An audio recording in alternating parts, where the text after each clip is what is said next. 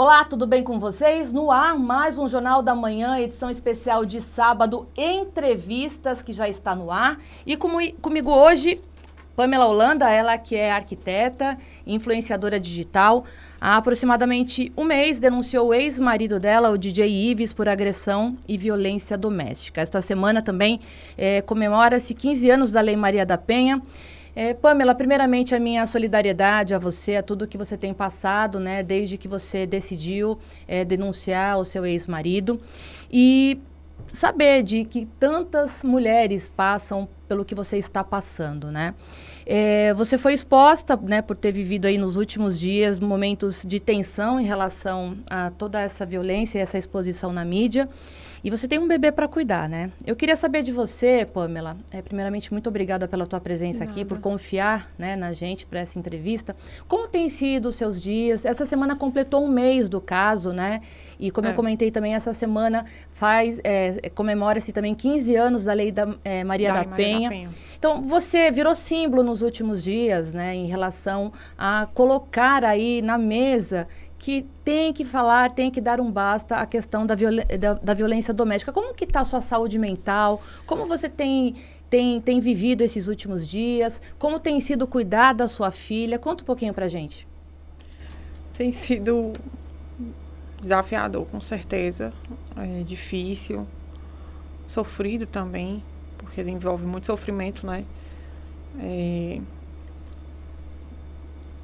mas eu estou fazendo tudo que tem que ser feito. Eu estou lutando, estou tentando seguir a vida, estou não de uma maneira fake nem midiática, eu estou literalmente me reconstruindo, reconstruindo uma nova uma, e construindo, né, uma vida nova para mim, para Mel, que acho que é, é o mínimo que a gente merece, né? Agora, quando você decidiu fazer a divulgação das imagens e definitivamente é, denunciar o teu ex-companheiro é, em relação às agressões que você sofria, uhum. você imaginou que ocorreria toda essa repercussão, Pamela? Nem, nem imaginava que ia ter a repercussão, nem que ia tomar essa proporção tão grande. De jeito nenhum, de jeito nenhum. Eu literalmente é, mostrei, assim, postei na, na nos meus stories é, aquelas imagens que eu tinha porque eu precisava provar o que ele fazia. Eu precisava provar não só com palavra, nem com exame de corpo de delito, nem com denúncia ou com BO. Eu precisava provar literalmente com, com, com uma, uma prova assim indiscutível de que ele realmente fazia aquilo ali, que não era um fato isolado, que foi uma briga, que teve um motivo, não era por sempre foi foi por motivos banais, por motivos torpes, assim, é, então era, era como se fosse. Já era rotina. Já era. Era o que acontecia. Era aquela realidade que eu vivia. Pamela, para quem está ouvindo a gente aqui pela Rádio Jovem Pan, é, pelas nossas redes sociais e também pelo nosso canal no YouTube, vamos explicar um pouquinho para quem está em casa. Você é, conviveu com, com o DJ Ives durante dois anos, né? Isso. E desse relacionamento é, nasceu a Mel, que hoje uhum. está com dez meses, né? Dez meses. Vocês nunca casaram? Vocês Não. mantinham uma relação gente, estável. Isso, a gente morava junto. Nós éramos casados morando junto, né? Agora, ele se mostrava ser uma pessoa violenta desde o início? A partir de que momento você começou a perceber que ele caminhava é, para, por questões de ciúmes ou com agressões verbais, até chegar na agressão física? Em que momento que você sentiu que você corria riscos é, durante esse relacionamento abusivo? Às vezes a gente enxerga já vê os sinais e, e, tem todos os. Tem tudo ali na sua cara, tá tudo muito bem claro, muito bem estampado. Só porque você, você mesmo vela, você mesmo não quer acreditar que tá vivendo aquilo ali, porque gosta, porque já idealizou o relacionamento, já ide, idealizou a pessoa. Então, a primeira vez que ele me agrediu, eu, nem, eu não queria nem acreditar que era ele que estava fazendo aquilo, aquilo ali. Eu, caramba, ele é a pessoa que eu amo e ele está fazendo isso. Não não, não tem nexo, não tem. Enfim. Você estava grávida, inclusive, tava, né? De tava quantos meses? Quase seis, de cinco para seis. E mesmo assim ele, ele partiu para violência física? Foi. Mas antes disso tinha já a psicológica, a verbal, que eu acredito que seja a pior. Porque é a que deixa literalmente assim, marcas, emo danos emocionais, né? e tudo mais. É, nesse momento em que ele te agrediu, pela primeira vez que você estava grávida, o que, que você sentiu? O que, que passou pela tua cabeça? Você imaginou, é, tipo, vou denunciar agora? Ou então vou esperar mais um pouco para entender de que forma que a gente vai resolver essa situação? Foi por ciúmes? O que, que aconteceu? Eu não pensava nem em denunciar. Eu nunca cogitei assim, a hipótese de, ah, vou denunciar, porque eu entendia todas as consequências que aquilo ali ia gerar. Não só para ele mas para mim também. Principalmente na situação que eu estava. Eu estava grávida dele, eu estava longe da minha família, não tinha ninguém aqui, nem parente. Você é nem... do interior do Ceará, né? Isso. Sou do interior do, de, de, do Ceará, da Serra da Ibiapaba. E então eu, eu a gente estava no meio de uma pandemia, literalmente no meio de um lockdown, e eu estava literalmente assim sem ter para onde ir, para onde correr, para eu não sabia nem para quem pedir socorro. Então, minha família não sabia, é, meus amigos, assim, não sabiam. Tem uma amiga minha que eu sempre contava, ah, sempre contava e conto absolutamente tudo da minha vida, mas eu escondia dela. Ela sabia, eu tinha alguns sinais. Porque um dos primeiros sinais de uma mulher quando ela está vivendo violência dentro de casa, por parte do parceiro, do marido, do namorado, enfim, ela se isola. Ela se isola, ela já corta, sempre corta logo relações com a família, porque ela tem muita vergonha do julgamento, do que que isso vai trazer para ela. Então, assim, eu sempre eu me isolei. Eu já eu estava literalmente isolada por conta da pandemia e por conta da condição que eu estava, que era que eu estava grávida. E eu me isolava ainda mais porque eu tinha medo de algum, alguma coisa acontecer comigo, ou ele tentar fazer alguma coisa. E medo também de não dar conta de ficar sozinha com a minha filha, de Então assim, o medo ele é muito presente muito presente. É por isso que a gente paralisa, por isso que a gente não tem coragem de denunciar, por isso que a gente se submete a, a esse tipo de situação, que é indigna, incabível, é uma coisa assim que hoje vendo de fora e lembrando de algumas coisas, porque muitas muitas coisas eu esqueci. Eu entendo que é por conta que por ser traumático, o cérebro vai lá e e deleta. Mas as coisas que eu lembro, hoje eu me pergunto, meu Deus, como era que eu permitiu isso, né? Como era que eu conseguia ainda? Não sei, assim. Hoje, quando você lembra de tudo isso, ou lembra ele na, na figura de pai da sua filha e de uma pessoa que, com quem você dividiu a mesma cama, o mesmo teto, o que, que, o que, que você sente? É raiva? É, não tem mais nenhum sentimento? Ainda você é, é apaixonada por... O que, que ficou? O que, qual é o sentimento que você nutre hoje por esse homem que foi o teu companheiro e é o pai da tua filha? Literalmente, eu não sinto nada, sim, na questão de é, homem, mulher, eu não sinto nada, não sinto. Eu acho que eu já eu já ia, eu já sofri tanto que aquele meu sentimento que eu tinha por ele foi minando, foi se acabando. Então, quando eu tive coragem de denunciar ele, é porque eu sabia que nessa parte eu não ia sofrer. Eu não ia já sentir falta. Decidida, então, eu já estava muito decidida, uhum. muito decidida. Então, era como se eu tivesse tanto me enchendo de coragem, mas como maturando também a decisão. Porque eu não queria, eu já ia sofrer por não ter o pai da minha filha perto, porque ele é o pai dela. Ele representa a figura do, um homem para ela. Eu já ia sofrer por isso, porque eu lutei muito tempo num casamento completamente falido e completamente sem a mínima chance de dar certo. Né? Eu me iludindo, eu, me, eu querendo acreditar que ele ia mudar, que ia dar certo, mas que não ia.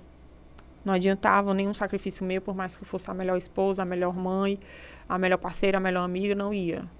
Porque já não existia o respeito e não adiantava nada. nada e para quem está ouvindo a gente, Pamela, para a gente explicar, aquelas imagens que vieram à tona, inclusive na imprensa, uhum. aquilo não foi armado para você pegar um flagrante, né? Para as pessoas entenderem, não. vocês colocaram a câmera dentro de casa, porque quando você se ausentava, como tinha bebê pequeno, você, você uhum. e ele, vocês queriam dar uma olhadinha como que a bebê estava, se estava sendo bem cuidada, inclusive quando ficava com a babá, com a tua mãe, para vocês monitorarem, Isso. né? Era quando eu fui ter a Mel, eu tive que, eu tive que fazer uma cesárea de emergência.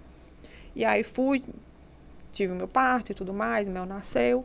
Voltei para casa no outro dia e com sete dias de, de, de parto, da neném ter nascido, eu tive uma complicação pós-parto. E aí eu tive que voltar para o centro cirúrgico, operei de novo e passei sete dias internada. E no caso, era só eu e ele e a Mel. A gente não tinha. A mãe dele morava na Paraíba, minha mãe mora no, no interior do Ceará. Eu consegui trazer minha mãe, eu fui para o hospital, então aí eu, eu também não podia levar a Mel para o hospital, não podia amamentar. Aí foi quando ele comprou as câmeras e colocou Ele, de início, ele nem mandou instalar. Ele tinha deixado só uma câmera ligada, porque como transmitia é, pela internet, eu conseguia no aplicativo no telefone ver. Então, ele colocou uma câmera dentro do berço da neném, que era para me ficar do hospital vendo a minha filha. Aí, depois, foi que ele mandou instalar, para quando a gente sair, tivesse que se ausentar nós dois, né? É, quando a neném ficasse com a babá ou com alguém, a gente pudesse ver o que estava acontecendo, se estavam realmente cuidando da neném direito, porque pode ser a melhor babá do mundo, mas Não, é, a- é um estranho dentro de casa, né? Não foi nada premeditado, mas Não, essas, essas nenhum. imagens te ajudaram muito, né? A provar que Foi você sofria que- essa, essa violência doméstica. foi o que fez. Foi a, a prova. Porque ia ser. Se não tivesse as imagens, se eu não tivesse conseguido, se eu não tivesse pensado, se eu não tivesse me alertado e eu e literalmente assim usado, é, muito provavelmente ele estaria solto, muito provavelmente hoje eu ia ser descredibilizada, ia ser taxada como louca, ia ser ah, mais um que quer biscoito, mais um que quer acabar com a carreira. Porque é isso que eu ouvi. Que é vingança, Que né? é vingança, que. Mas não foi, era literalmente num momento de muito desespero meu, porque quando noticiaram, ele estava vivendo a vida dele normalmente como ele já estava. Ele, tinha me ele me deixou em casa 10 dias com a Mel.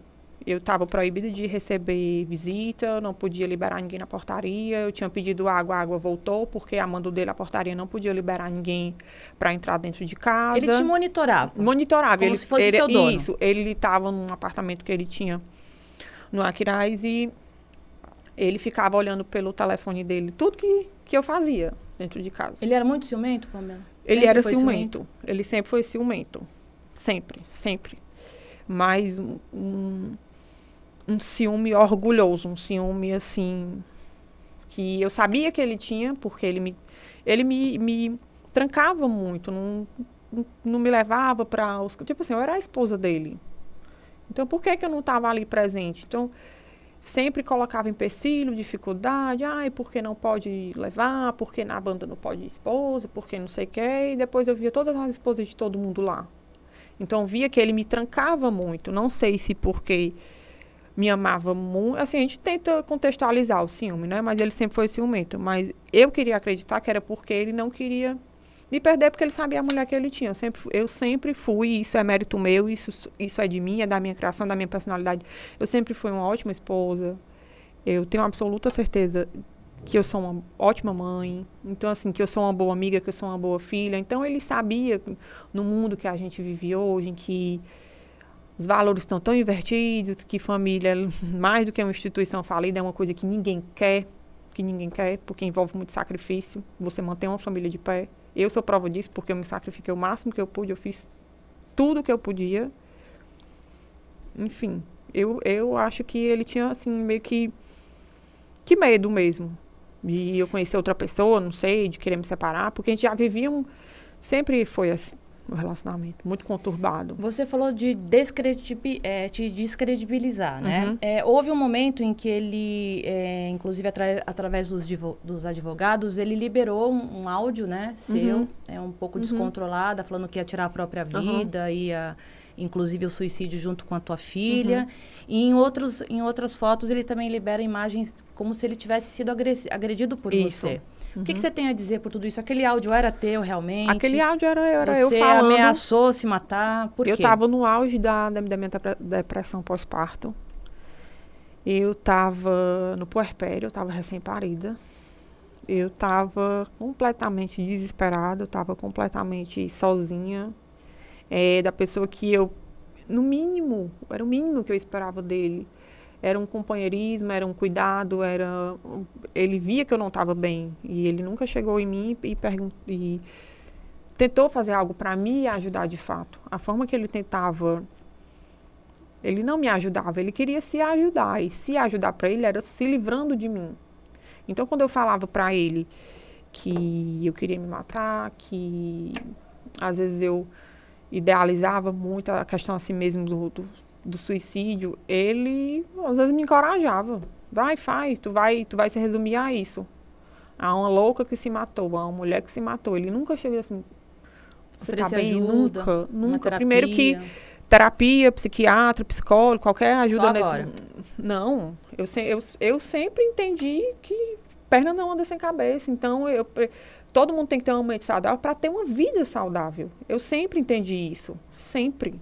Eu já passei por diversos traumas na minha vida e eu nunca enlouqueci, eu nunca bati em alguém para dizer que é, é, dessa forma aqui que tem que educar, que vai curar, que depressão. Não, eu sempre, eu, eu nunca cresci nessa ignorância. Eu sempre tive o um entendimento de que saúde mental é uma coisa, é a chave para você ter uma vida bacana, Mas uma vida ok. Mas ajuda para alguém? Eu fazia terapia, eu sempre ah, fiz tá. terapia, sempre fiz terapia. Quando quando eu cheguei bem no finalzinho da minha gravidez, eu já conversei com meu obstetra e falei, olha, eu entendo que eu vou viver o puerpério, que vai ser uma queda brusca hormonal. É, eu já vivo uma situação não tão legal e que é um gatilho para mim já ficar depressiva, com, com crise de ansiedade e minha filha vai nascer, eu preciso estar tá bem. Eu só falava isso para ela. Então, Tanto para minha obstetra como para a psiquiatra. Dos transtornos mentais, já, assim, de depressão, ansiedade. Já, já tinha, tratava ali, procurava e fazia de tudo para melhorar. Porque eu queria melhorar. Eu ia ter ah, eu filho. Eu de ansiedade há 20 anos. Eu tive eu ia ter, Pois é, eu, eu ia ter uma bebê que ia depender 100% de mim para tudo. Para dormir, para ser alimentada. Então, eu, no mínimo, eu tinha que estar tá bem. Mas você acha que ele se aproveitou dessa tua fragilidade para tentar reverter um, uma situação? Com de certeza. para ele? Com certeza. Com certeza. De uma maneira desesperada. Não posso nem dizer suja. Porque é literalmente um desespero muito grande. Você meio que usar de, um, de algo que você mesmo provocou para tentar se defender é uma coisa que não tem, não tem explicação. E eu já sabia que isso poderia ser usado contra mim, eu já sabia que ele tinha áudios, eu sabia que ele tinha vídeos, eu sabia que ele tinha fotos, porque ele, tanto ele me incitava, me ameaçava, a vida dele era falar que ia soltar isso no Instagram, que ia falar no Instagram, que ia acabar com a minha vida, que ia acabar, que não estava nem aí para nada, que, enfim, então era literalmente 24 horas por dia ameaçada com isso. E aquelas fotos que ele mostra que ele foi agredido e supostamente por você, da onde que surgiu aquilo? Você tem ideia? Aquilo dali, ele teve, ele tem uma doença na pele que é uma doença de pauta imune, que quando ele tem situação de estresse e tudo mais, ele é como se saísse umas papoquinhas de, de umas bolhas, né?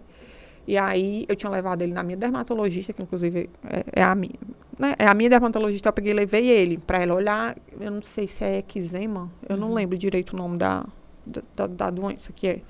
E aí eu levei porque ele estava bem atacado, foi justamente na época em que ele tinha decidido, acho que cantar, alguma coisa assim do tipo. Então era uma pressão psicológica muito grande, ele mesmo fazendo com ele, uma cobrança interna muito grande. Aí levei ele e a médica passou um hidratante em que ele tinha que passar na noite, todo dia antes de dormir ele tinha que passar. Aí foi para casa, ele foi, passou o, o, hidratante e no outro dia ele já acordou todo embolado. Todo empolado e todo se coçando. Então, quando eu vi aquelas imagens, eu eu fiquei, meu Deus, é assim, o desespero do desespero do desespero, porque não tem nada que eles façam, que eles vazem, que não tem. Mas ainda ele provocou aquela coceira no corpo dele para falar que foi Aí agredido? Ele... Você acha que ele coçou forte Aquilo ali, eu, eu, fiquei tão... Assim que na mesma hora eu liguei para minha advogada e falei assim, ó, você viu que soltaram, que vazaram aí umas, essas fotos e tudo mais? Aí ela veio me perguntar, o que foi isso? Tu lembra disso? Porque assim, se fosse legítima defesa, eu tô aqui, ele tá me me agredindo e eu vou tentar me defender. O mínimo que eu ia fazer era arranhar ele de frente, ou o rosto, ou o peito, ou o pescoço. Ele mostrou as costas. Né? Mas assim, como é que eu ia arranhar as costas do, daquele jeito ali? Só se eu tivesse amarrado ele e fosse pra cima dele. E eu não tenho força. Mas você acha que ele eu se automutilou? Não. Pra provocar aquilo? Aquilo ali, ele é todo arranhado. Todo... De coceira? De coceira. Ele, é tão tal que ele tá cheio de urticária. É no rosto, nas costas, no pescoço, aqui no braço. Eu achei aquilo ali ridículo, de verdade, eu achei ridículo. Naquele dia ele foi bater no hospital para tomar Fenergan na veia. Porque ele estava todo empolado. Ele, aquelas fotos que é ele mandando assim, assim, aquelas fotos ali, é ele mandando para a médica para dizer como ele estava. Então, meu Deus. Assim, era. Eu já sabia. Eu, eu sei que, que direito de família envolve umas coisas assim que são baixas.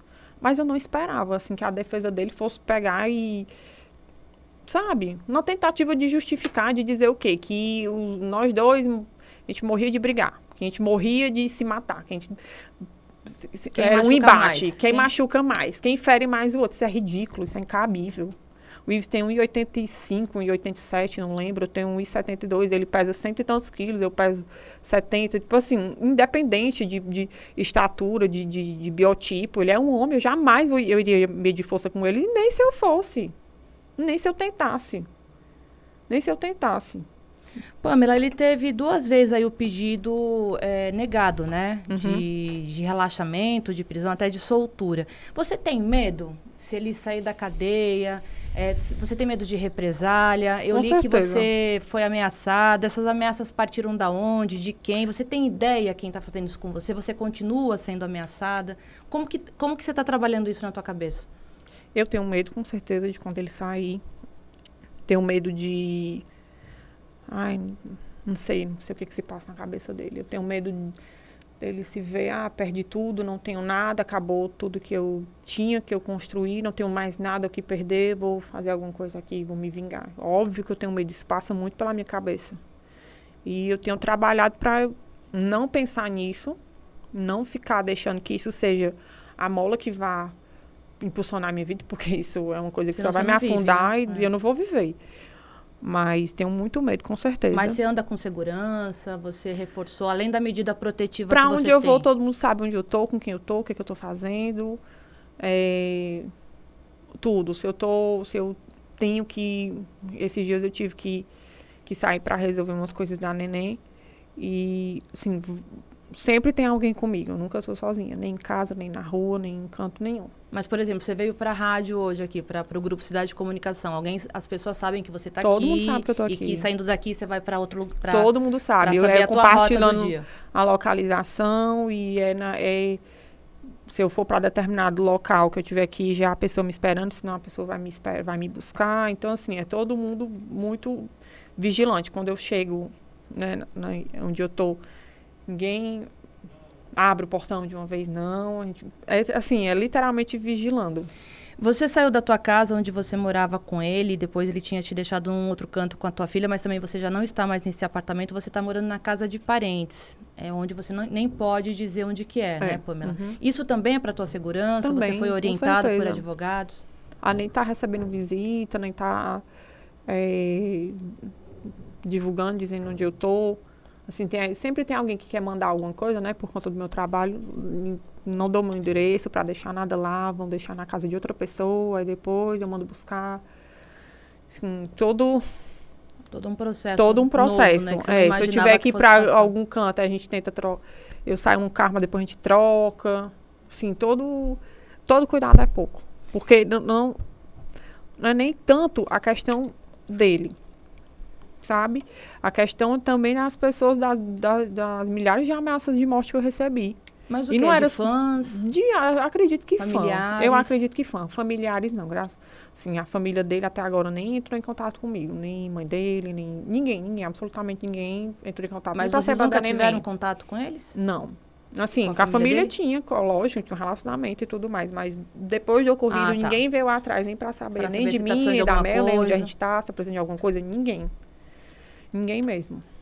E quando eu digo ninguém, é até gente assim que se pronunciou, que, ah, toda solidariedade, o que precisar, eu tô prestando isso aqui, isso aqui, nunca, nunca nem Então, eu queria até, é até minha próxima pergunta, porque na, na- bem na semana né, de que o caso explodiu de forma nacional, né, em toda a imprensa, eh, muitos artistas vieram a público, inclusive nas redes sociais, prestar eh, solidariedade a você de uma forma como se fossem amigos íntimos seus, né? Uhum. E a primeira pergunta é se essas pessoas elas estão te ajudando nos bastidores, né?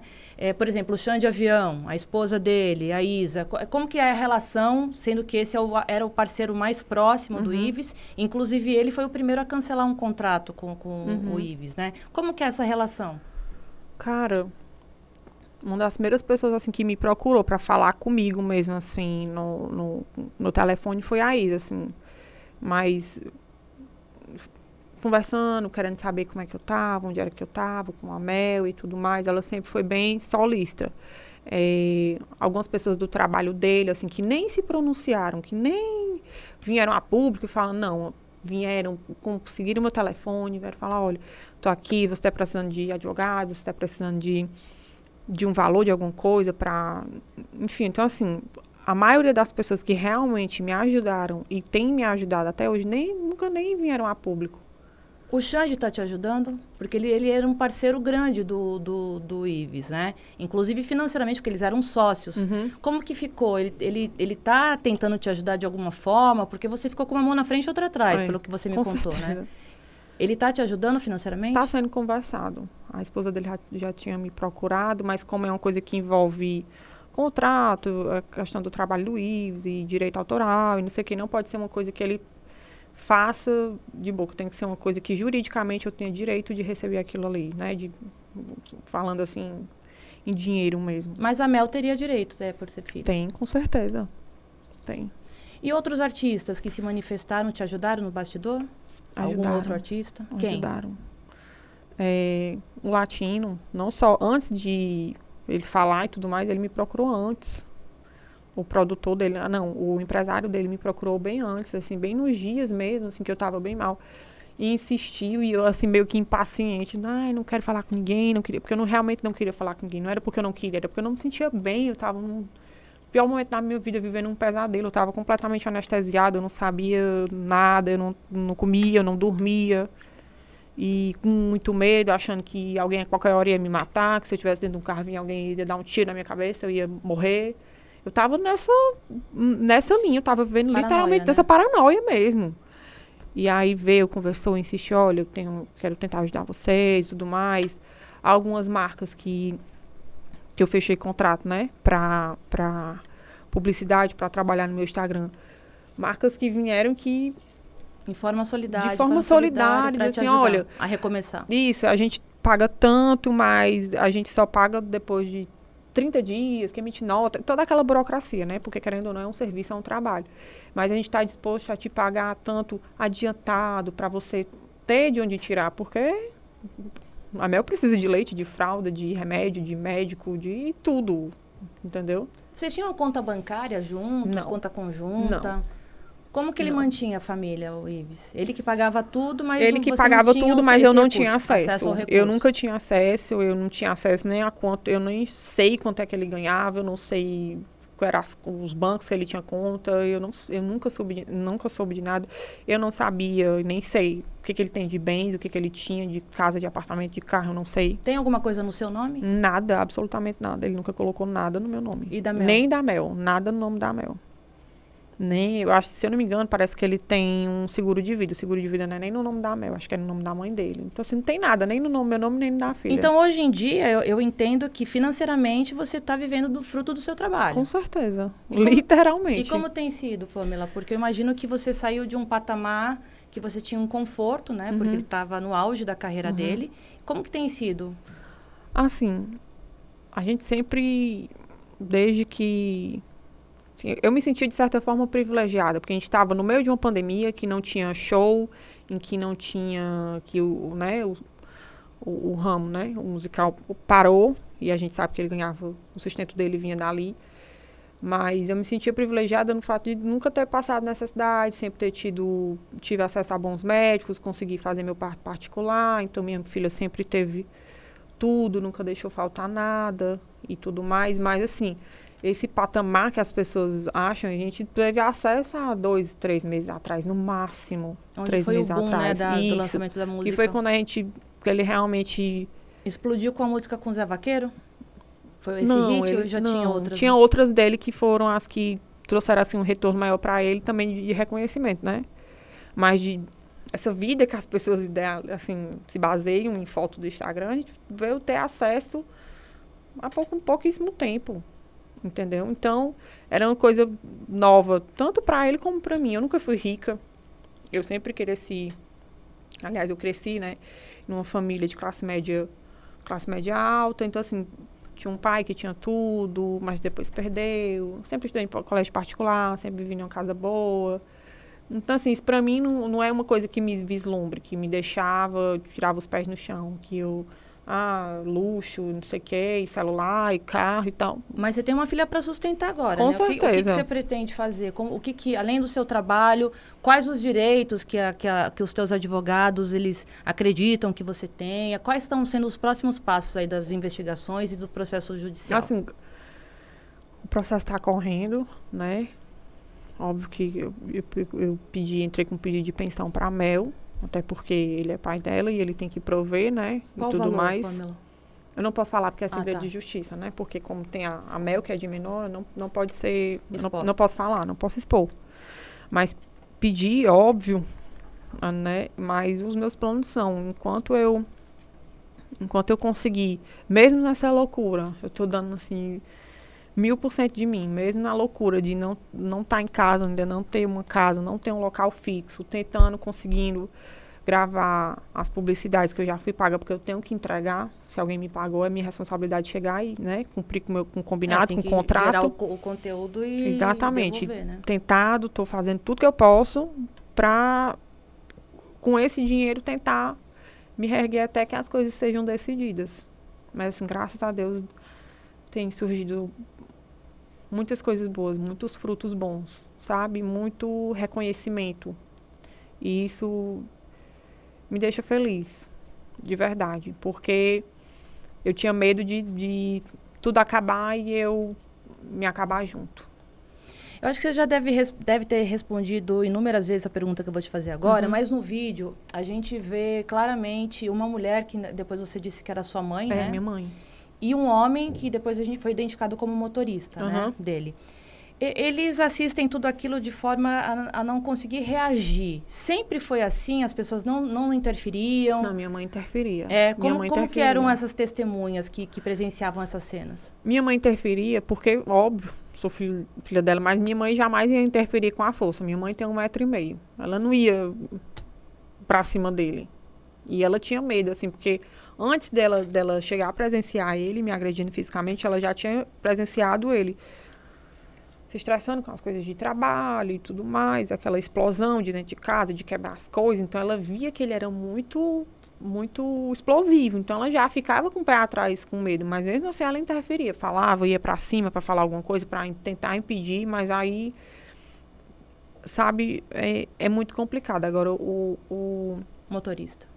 O amigo dele, ele não interferia porque ele mandava ele não interferir. Era mando dele. Tipo assim, não faça isso, não. Eu caía no chão que ele me brigava, fazia alguma coisa. Não, não levanta não, deixa lá aí. E ele Aí, tipo assim, acatava. e ele acatava. Aí ele acatava e a- absolutamente tudo que ele falava. Assim, ah, vá tirar mel aqui do carrinho e leva não sei quem. Ele, ele ia. Eu não sei se se por questão financeira, assim, todo mundo acatava muito o que ele falava. Mas numa, numa briga, né, onde se vê uma mulher apanhando, é uma cena chocante, né? É, é difícil até a gente relembrar. As cenas estão passando agora, para quem está acompanhando a gente aqui no YouTube, para a gente estar relembrando um pouquinho. Foram socos, pontapés, chutes. É, eu, eu sinto muito por tudo que você passou. Agora, é, é impossível alguém assistindo tudo aquilo, principalmente um homem, não fazer nada, né? Passou isso pela tua cabeça de se sentir injustiçado, inclusive com essa testemunha que era do sexo masculino? Eu nem consigo me sentir assim injustiçada, sabe por quê? Porque eu já esperava que ele não fosse fazer nada. Era uma pessoa que eu sabia que ele podia fazer o que fosse comigo, que ele jamais iria fazer nada. Nem pra me defender, nem pra tentar separar. Tipo assim, ele poderia não me defender, mas ele poderia tentar impedir, o Impedir, amigo de fazer claro, aquilo dali. Ele tinha essas duas opções, mas ele preferia não fazer nada. E quem não faz nada apoia o que ele Tá estava apoiando, fazendo. claro. Então, eu, eu não esperava uma ajuda. Não, eu não, eu, assim, eu não tinha coragem de chegar, ei, me socorre, eu, eh, faz isso aqui pra mim, ou então, olha, eu tô, por favor, não. Eu nem esboçava. É uma porque, pena. né, se eu imaginasse que ele fosse fazer alguma coisa, me ajudar, óbvio que eu ia, sei lá, correr pra ele, pra tentar me defender e ficar atrás. Não, então, era uma situação que era muito velada por mim também, por Você se arrepende de... de... ter velado tanto tempo? Me arrependo. Me arrependo de ter velado tanto tempo. Sabe por quê? Porque era um sofrimento que poderia ser menor. Não sei se tem como um sofrimento ser menor, mas é um sofrimento que eu poderia ter. Não ter deixado chegar onde chegado chegou. tão longe, ter Uhum. ido pra. Sabe? Mas assim, quando eu me toquei, quando eu vi que minha filha estava crescendo, que minha filha estava começando a entender, que minha filha me via chorando e passava a mão no meu rosto, na lágrima e, e ria. Aquilo ali me matava. Ela não entende. Ela não né? entende, então eu ficava assim, meu Deus, a minha filha tá crescendo, o, o tempo é implacável, minha filha vai crescer, independente da minha vontade. Ela vai crescer assim. Tá, eu sou uma mãe que eu tenho um ideal de família, eu quero criar minha filha com um pai, eu quero, eu tô fazendo de tudo para ter minha família em pé, eu tô fazendo de tudo para não me separar do, no caso do meu marido, mas será que isso é o certo? Será que vai realmente trazer o, o que eu quero? Será que o sucesso que eu quero, assim, Familiar, não né? sucesso, mas o que eu digo, será que essa realização não vai me custar caro e vai custar caro também para minha filha? Emocionalmente falando? Porque se eu continuasse com ele, eu ia estar criando mais uma pessoa doente para a sociedade. Mais uma mulher insegura, cheia de, de, de ansiedade, Traumas. com traumas, com dificuldade de se relacionar, não só com outros homens, mas comigo também. A própria mãe. Então, que espécie de mãe é essa? Que ser humano sou eu? Que, que quero ter uma família a todo custo, quero mostrar para a sociedade que tenho uma família, que sou casada, que meu marido é um homem de sucesso, que eu faço de tudo para para contribuir, como eu contribuía, como eu cuidava dele, cuidava da casa dele, cuidava da filha dele, cuidava das roupas dele, era eu quem fazia mala de look, era eu, tudo, tudo que eu podia fazer, eu me virava em 80 mil para poder, eu me desdobrava, eu esquecia de mim, eu me anulei. Então, que, que mulher é essa? E pensando racionalmente, você está criando uma filha mulher, né? Você pretende, é, daqui a um tempo, é, explicar tudo o que aconteceu? certeza. O relacionamento de pai e filha, você vai permitir? Como Com que você está certeza. pensando isso na sua Com cabeça? certeza. É, qual- qual- quais os planos futuros que você faz nessa É. relação que ainda existe, que vai ser para sempre, Com de pai e certeza. filha? É um, é um elo. É um elo. Independente de ser uma relação, porque uma relação você constrói, né? É um elo. Ele é pai dela, ele vai ser pro resto da vida. Mas eu sempre digo, para todas as pessoas que estão perto de mim e para mim mesma, porque isso é uma decisão, né? A minha história com o pai da minha filha acabou. Não tem mais o que acabou. Ele, eu vivi uma história com ele, eu engravidei, vivíamos juntos, fomos casados. Óbvio que teve, teve, tiveram momentos bons e tudo mais, mas com a minha história com ele acabou. Agora, a história dele, com a filha dele, ele vai ter que ou construir ou reconstruir. Então, assim, e eu quero muito, de verdade, porque eu acredito que isso também vai ajudar ele. Sabe? Porque eu acho que não é porque uma pessoa não recebeu amor que ela obrigatoriamente não sabe dar amor. Eu quero muito de verdade que ele tenha uma boa relação com a Mel, que a Mel seja amada por ele, que a Mel se sinta amada, acolhida, protegida pelo pai. Mas como foi nesse início, nesses 10 meses de vida da Mel? Como que era a relação dele com ela? ele era muito carinhoso, ele Afetivo? sempre foi muito carinhoso, ele sempre foi presente, ele sempre foi.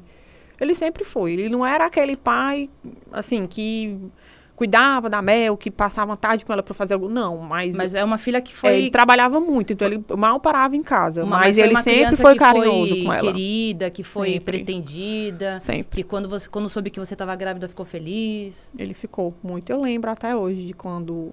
a- quem des- desconfiou que eu estava grávida foi ele, não foi nem eu. Eu nem imaginava que eu estava grávida. Eu tomava anticoncepcional e eu também tinha endometriose. Então a chance de, tipo assim, de eu engravidar era mínima, mínima, mínima. Então tal que eu fui descobrir que eu estava grávida, eu já estava com nove semanas, já tinha já entrado no terceiro mês já de gestação. Foi ele que desconfiou, porque eu já estava com todos os sintomas, e enjoo e, e desejo. Foi ele que desconfiou, fui fazer exame e estava grávida. Eu não acreditei, eu passei assim uns três dias sem. Mas ele ficou feliz. Porque ele sempre quis ser pai. E ele tinha, ele tinha planos de naquele ano ser pai. É, a mãe dele também era, sempre foi, como ele é filho único, sempre pediu uma neta, um neto. Então, a Mel sempre foi uma criança muito esperada, guardada e muito amada. Pamela, ele está preso, Uhum. né? É, nós sabemos que ele praticamente perdeu todos os direitos musicais que ele tinha de parcerias, Uhum. contrato com gravadora, parceria com o Xande, que eles eram sócios. Ele estava realmente no auge da carreira dele, né? E praticamente por conta da, da sua decisão em realmente denunciá-lo. Você em algum momento se arrependeu? Você imaginava que ia chegar neste ponto?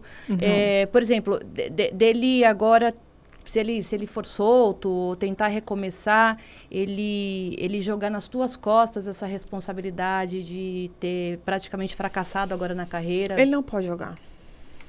Ele não pode jogar. Ele não pode me culpar. Ele não pode, ele não pode de jeito nenhum tentar me culpar, tentar jogar responsabilidade para mim ou dizer que eu sou a... ele não pode. Porque ele tinha todos os meios, todas as ferramentas, todas as pessoas ao redor para fazer com que ele não fizesse aquilo.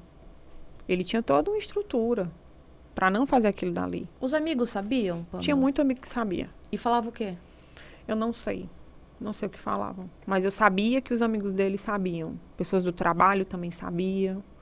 Se não era uma coisa que era discutida, mas era uma coisa que as pessoas sabiam, mas que pelo fato dele ser alguém conhecido e ter toda a questão de tipo sair, vazar, alguma coisa, não sabe, pra mídia, então era muito encoberto, muito abafado, mas tinham pessoas sim que sabiam. Muitas pessoas sabiam.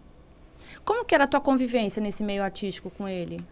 Eu sempre Você fui frequentava muito a casa dos artistas? frequentava mais muito pouco, muito pouco. Eu nunca tive assim amizade mesmo, assim, relacionamento com as pessoas, sabe? Eu ia, acompanhava ele, eh, até porque esse é o meu jeito. Eu não sou muito de me enturmar, de tentar forçar a minha presença, sabe? Eu só vou realmente aonde me cabe, onde eu me sinto bem. E normalmente assim eu não me sentia tão bem Por quê? Eu me sentia, eu me sentia muito. Deixa eu tentar te explicar com alguma palavra. Eu me sentia Não fazendo parte daquilo. também, mas eu me sentia às vezes, é, às vezes constrangida, não, não sei, porque eu era muito, assim, como era, ele era conhecido e tudo mais, isso abria um, um, um acesso muito grande para mulheres, para ele me trair, Você tinha ciúmes dele? Cara, eu tinha. Eu tinha ciúme dele, com certeza eu tinha. Ele era o pai da minha filha, era meu esposo, então eu tinha ciúme dele. Eu não queria perder ele, sabe? Mas com aquela coisa do meio super estimulado, de mulher, não sei o quê. Então, quando eu ia, eu não me sentia confortável. Eu não me sentia confortável, tanto pelo fato de saber as coisas que ele aprontava comigo, né? Como também pelo fato de, de achar que aquilo da minha parte era muito hipócrita.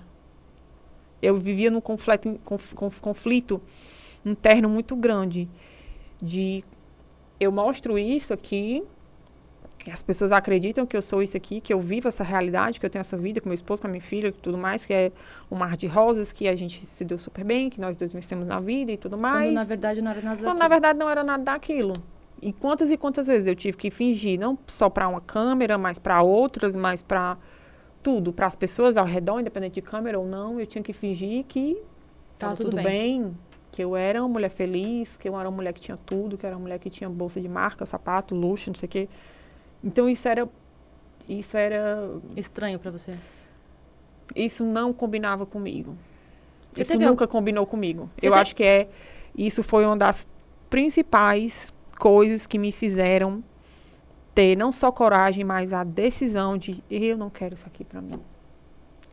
Eu não quero isso aqui pra mim. Eu não quero essa vida. Eu renuncio a tudo isso aqui. Tudo isso aqui. Se as pessoas acham que ser feliz é ter sucesso, é ter fama, é ter uma conta bancária com milhões, é ter um, uma Porsche na garagem, é ter uma casa em condomínio tal, é reflexo de sucesso, não é. Não é. Porque eu tinha tudo e ao mesmo tempo eu não tinha nada. Eu não era feliz, eu não tinha paz. Eh, meu relacionamento com Deus estava esquecido. Porque até isso, assim, até disso eu, eu, eu era. Eu recebia chacota. Sabe, eu sempre fui muito religiosa. Religiosa, assim, não, sabe? Eu sempre fui muito. Sempre fui uma menina de muita fé. Minha, minha mãe sempre me ensinou. Eu sempre cresci nesse meio. Mas até às vezes que eu tentava. Que eu queria, eu estava ali ouvindo um louvor, que eu estava lendo a Bíblia, que eu abria a Bíblia e deixava na, na cabeceira da minha cama. Aquilo ali era motivo de piada. Ele fala, sabe, umas coisas muito. que me magoavam demais. Pamela, você teve alguma decepção é, no meio artístico? O que, que, mais te decepcionou? Principalmente da, desses artistas mais famosos é, que estavam bem envolvidos aí na carreira do DJ Ives. Eu, de verdade, eu não me decepcionei com ninguém, porque eu nunca esperei nada de ninguém, sabe? Nunca nem esperei ajuda, nenhum apoio, nem... Literalmente porque eu também não... não de novo, não imaginava que isso fosse ficar e ser do tamanho que foi, que está sendo. E, e, também porque eu não esperava mesmo. Eu não espero que venha nada de, de ninguém. Porque as pessoas elas vão dar aquilo que elas têm e aquilo que, ela, aquilo que elas acreditam que eu mereço. Então, mas você esperava alguma coisa de alguém que não veio ou de outra pessoa que você nem esperava e veio? Eu queria que você me explicasse melhor isso. Não, assim, de algumas, de algumas pessoas eu esperava, no mínimo, uma mensagem. De quem, por exemplo? Ah, não vou falar. Não merece nem que eu diga. De verdade. Assim, foram pessoas que... Estavam próximas. Estavam próximas, pessoas que frequentavam a minha casa, pessoas que eu abria literalmente, assim, meu coração, minha amizade, me... me me dava, me doava e dizia, oh, eu tô aqui e tudo mais, e que nunca me mandaram nada, absolutamente nada. Então, de certa forma, eu me decepcionei com as pessoas mais próximas. Porque assim, eu não era tão próxima de todo mundo.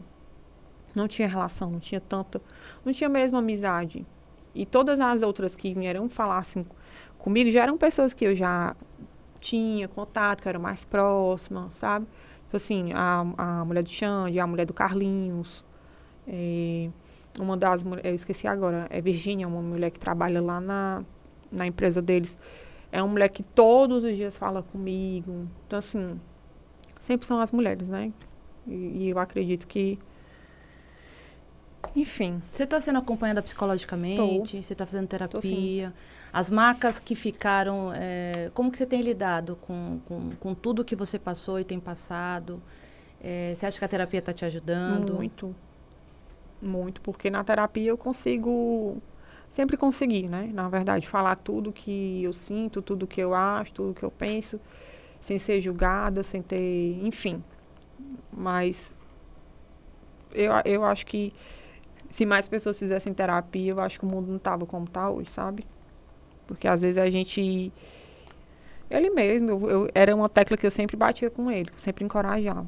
Eu já cheguei a ter vezes de, de, de falar assim, faz, não precisa nem me dizer que tu faz, não, faz escondido.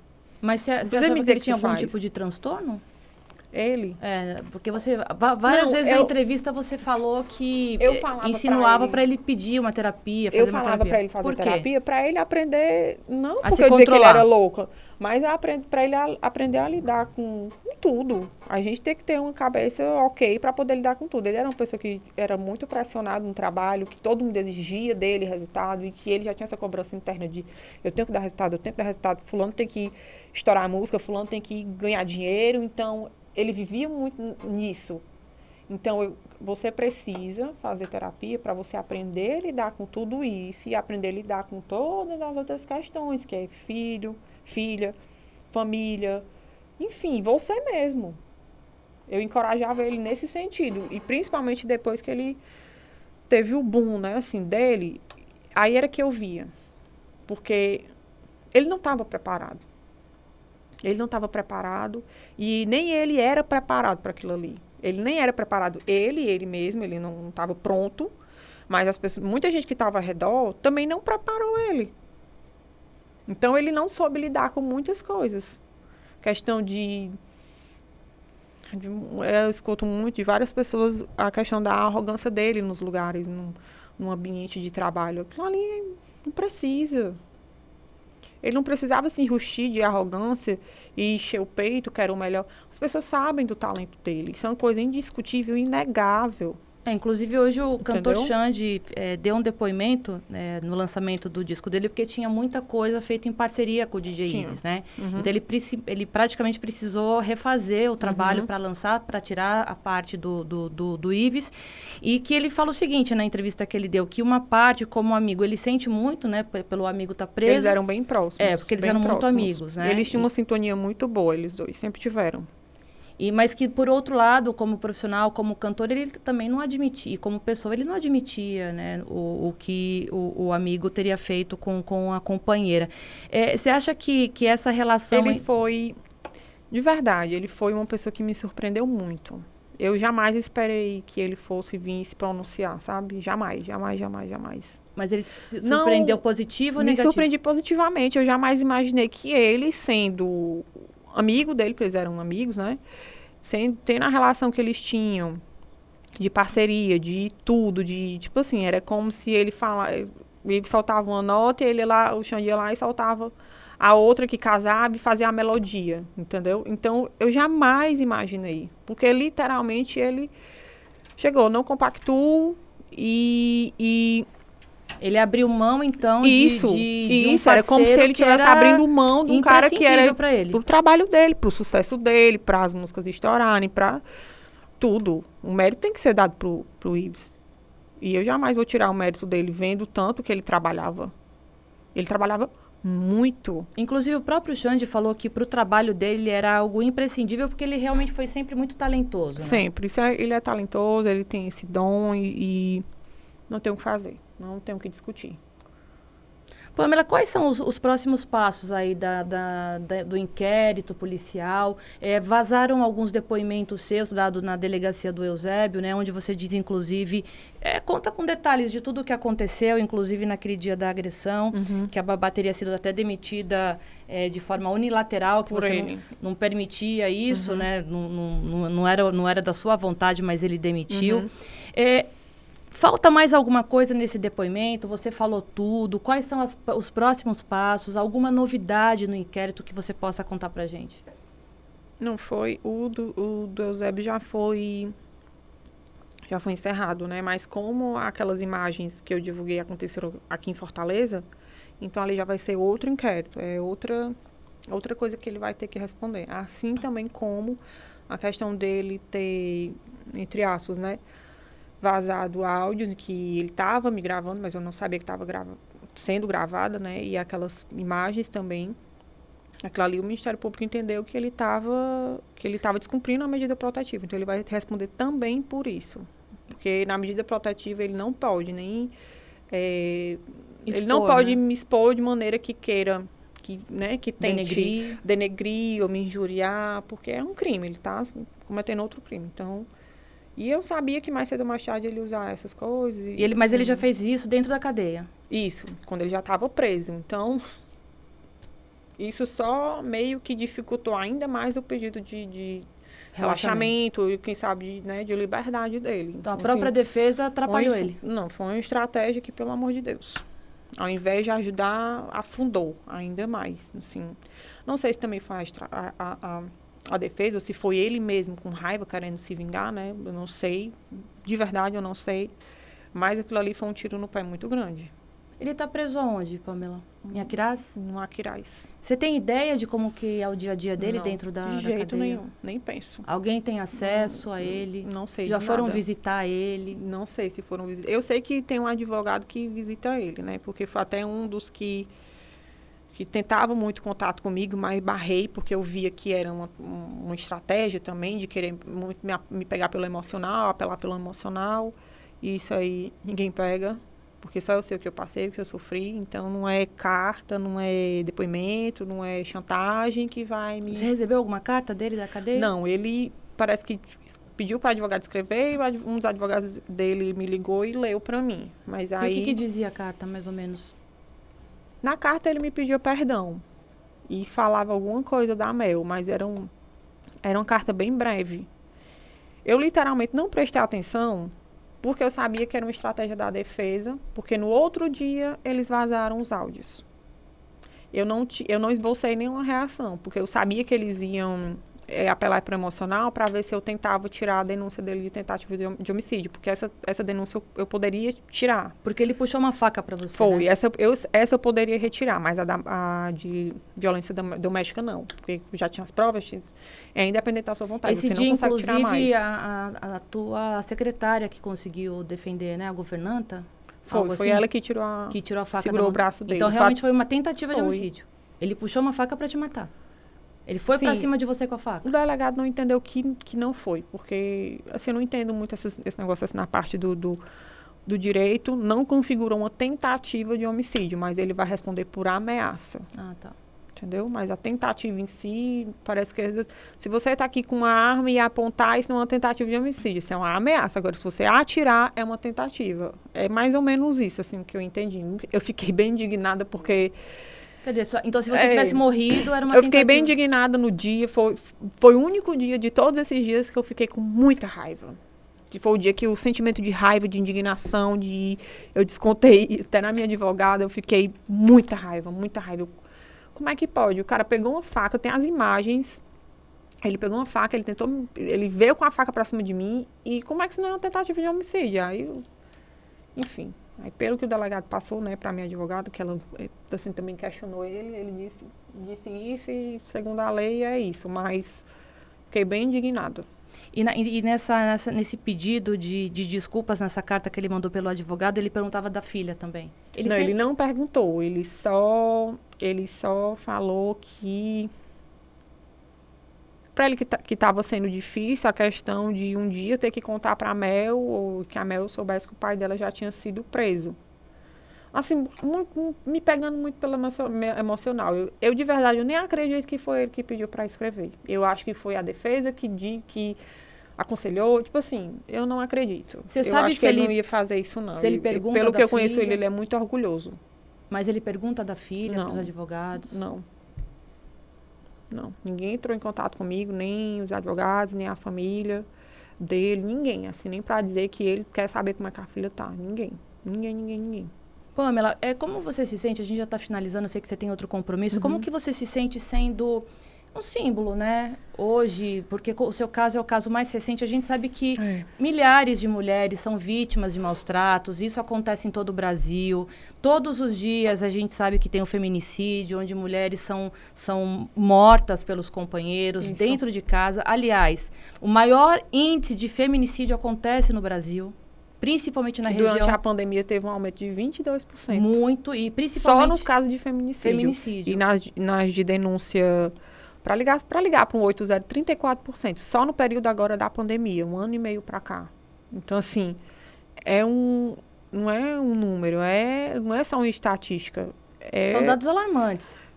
É uma situação que sempre existiu, mas que depois da pandemia ela, ela piorou, né? Porque tá, as mulheres todas, todo, todo mundo em casa, os maridos em casa, a gente sabe que ali a convivência, né? E ninguém ficou legal da cabeça depois dessa pandemia. Todo mundo tem alguma coisa para contar, assim, questão de isolamento, enfim. Mas o que, que como que você se sente sendo símbolo, assim, é, de contar a tua história, de servir de exemplo para outras mulheres tomarem também a mesma coragem? Evidente que o caso foi rapidamente solucionado com a prisão do teu agressor, porque caiu de uma forma midiática, né, de repercussão uhum. nacional e muita solidariedade que você recebeu, inclusive de mulheres nas Muito, redes, né? até hoje. É, você é símbolo, a Maria da Penha é símbolo, mas assim, o que, que você pensa em relação das mulheres que sofrem é, maus tratos, que têm medo de denunciar o agressor por, por medo de morrer, ou até mesmo não denunciam e acabam sendo mortas. Como que você se sente sendo hoje um símbolo dessa, dessa libertação que você teve do agressor? Até uns dias atrás eu não tinha nem noção e nem dimensão de nada.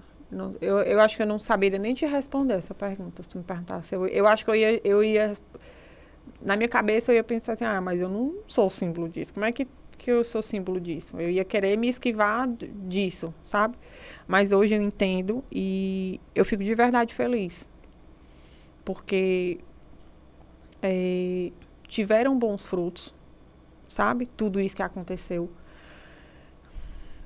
foi, é muito difícil, porque é a minha vida exposta, é a vida da minha filha, é minha intimidade, é, é tudo. Até um, um, bloco de notas que eu tinha escrevi, escrito, todos os meus sonhos que eu planejava, já estando com ele, porque a gente já namorava, foi usado de uma maneira pejorativa para querer dizer que eu tinha dado um golpe. Então, assim, foi muito difícil. É muito difícil.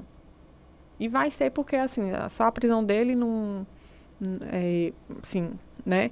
Deu um basta, né? Acredito que ele vai aprender alguma coisa com isso, de verdade. Eu espero, sim, eu tenho essa esperança. Mas ainda tem todo um, caminhar pela frente, tem toda a questão judicial que ainda vai acontecer, tem toda a questão também da nossa filha, para a gente criar, porque agora nós somos, ela é filha de pais separados, a gente sabe que não é fácil. Vai ter conflitos, vai ter momentos que eu não vou concordar com coisas dele, ele nem com coisas minhas. Então, assim. É, mas hoje eu, respondendo, né, tua pergunta, eu me sinto de verdade feliz, eu me sinto de verdade honrada, eu me sinto hoje. Eu sempre disse que o propósito da minha vida não era me formar e ter uma carreira como arquiteta. O propósito da minha vida sempre foi ser mãe. E hoje eu sou mãe, mas hoje eu tenho um propósito também de ajudar mulheres. Então é um propósito acrescentado à minha vida, que isso me, me torna mais força, né? forte. Né? De você levantar uma com bandeira. Com certeza. Me, teve um, um ah, esqueci, tinha um, um, Eu acho que ela reportava ali fora e me fez mais ou menos essa pergunta. Eu disse assim: não é nem, não é nem a questão de eu levantar a bandeira, é literalmente seguir com esse propósito, porque eu enxergo que é um propósito. É muito louco você, uma mulher que nunca te conheceu, que nunca te viu, que nunca nem falou nem para a família, nem para um médico, nem para um. Às vezes nem para o terapeuta que sofre, o psicólogo que sofre, mas me vê e fala. E consegue se abrir. Então é um lugar muito de confiança. As, pessoas, as mulheres confiam em se abrir comigo. Isso é, isso é, é, isso é muito bom. Porque eu posso, eu não posso como a gente fala aqui no Ceará, né? Eu não posso obrar milagre, não posso transformar a sua vida. Eu estou lutando ainda para trans, transformar a minha, para me reerguer. Mas só de eu ser vista como uma pessoa de confiança, ah, ela pode me ouvir, isso é muito bom. Porque imagina o peso que essa mulher está tirando. O, o quanto é bom você desabafar com alguém que entende o que você passou, que já viveu. É diferente. É completamente diferente. Para a gente finalizar, Pamela, é, você perdoa o seu agressor? Eu já perdoei há muito tempo. Há muito tempo. Há muito tempo. É, se eu não tivesse literalmente liberado o perdão para ele, já ainda estando com ele, é, eu não estaria aqui. Eu não ia estar vivendo minha vida, eu não ia estar sendo mãe. Eu... O perdão não se trata sobre ele, o perdão se trata sobre mim. É sobre mim. E eu me perdoo também por eu ter me colocado nessa situação e por ter me permitido viver tanto tempo assim. Mas eu acredito que, que tudo isso tem um propósito. E acredito também, óbvio, em Deus. E é Ele que tem me dado força, que tem me mantido de pé, que tem me. Então, assim, é, eu, eu te chamei para isso aqui. Então, eu quero que você cumpra. Você, a, o seu testemunho, a sua vida, o seu sofrimento não são em vão, isso aqui não vai ser só agora, eu tenho algo maior e melhor para você lá na frente e eu me apego a isso. Ótimo, e vai contribuir com muitas mulheres com que passam pelo e é isso que passou. eu quero. De verdade, é isso que eu quero. Pamela, muito obrigada pela sua entrevista, por você ter confiado em mim, né? É, Obrigada também pelo pelo respeito também no, no teu das perguntas não ser nada tão não sempre né? porque, porque, a gente é bem delicado. Com certeza a gente tem a, a, questão da solidariedade da soridade a gente precisa ter né? Da empatia. Isso. e a gente precisa eu sou mulher e essa competitividade e... essa questão de uma mulher uma mulher descredibilizar a outra é ridículo. Eu nunca vi um homem descredibilizar outro homem. Por que, que a gente não consegue ter essa não é passar pano, não é, não. É, caramba, a gente é mulher, a gente já nasce, entre aspas, meio, menos desfavorecida desde que a gente nasce. A gente já vem com toda uma carga de machismo, que mulher, sabe, tem que ser moça. A gente não amadurece mais, mais cedo ou mais rápido do que os homens. A sociedade faz a gente amadurecer mais rápido e mais cedo do que os homens. Entendeu? Então, assim, que vamos, a sua luta não seja em vão, Pamela. É, vamos, vamos, vamos assim, dar as mãos, né? Isso, né? vamos nos dar as mãos, é. todos nós. Com deixa certeza. de julgar, deixa de... Pelo amor de Deus. E haters também na internet matam, Eu né? já ia falar, falar disso. Eu ia até É. assim, prestar toda a minha solidariedade à, à Valkyria, né? Que teve... Que infelizmente aconteceu o que aconteceu e que tem culpados, porque isso não foi uma coisa em que ele, inf- infelizmente, cometeu sozinho. Isso aí tem os culpados e eu queria de verdade que fossem punidos, porque eu vivi na pele, eu sei o que foi. Quando aqueles áudios foram vazados, as mesmas pessoas que me deram força, que me falaram, vieram falar solidariedade, apoio. palavras de apoio, foram as que depois vieram dizer que eu, pref- Depredaram. que eu tinha que ser morta, que eu merecia morrer, que eu era uma. Usavam todos os piores palavrões, que eu merecia passar fome com a minha filha, que eu era uma infeliz, que eu era. Enfim, então. Eu já estava vivendo uma situação muito difícil, quase que insustentável. Não sei nem como é que eu consegui. eh, que eu conseguia estar viva, ficar bem, assim, sabe? Porque é muito difícil, muito difícil. As pessoas, elas não medem palavras, elas não medem esforço. Eu fico me perguntando o que, que passa na cabeça de uma outra pessoa para perder o tempo Que passa o dia inteiro na, na internet. pra vir aqui, pra né? digitar um monte de coisa que, tipo assim, cara, é literalmente. São pessoas que estão doentes, que precisam de uma válvula de escape, que o escape é ali porque acha que a internet é terra de ninguém, mas não é. É, não é não. Não é. E a internet tá doente, né? Não é, tá muito. Assim, a sociedade Tá doente. tá louca, tá doente. E o reflexo disso é a internet, porque todo mundo tá na internet. É. Aí acha que por, é, porque é aquela coisa. Se esconder Às vezes eu tenho um- algo para te contar, mas eu não consigo olhar no teu olho e falar. Mas por uma tela eu esconder consigo atrás de uma falar. tela. É. É muito covarde. O que fizeram, assim, o que fizeram com o filho da Valkyria é, um, é uma covardia, uma coisa desumana, é uma coisa assim, pelo amor de Deus.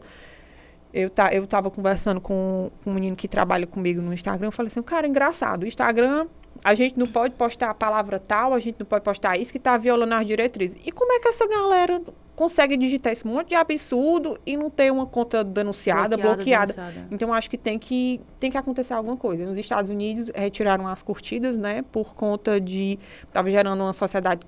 As crianças, né? os Doente, adultos, completamente ansiosos, ou com- se comparando, porque o nível de sucesso lá deles, eles, eles mediam através da- do número de curtidas das fotos, um dos outros.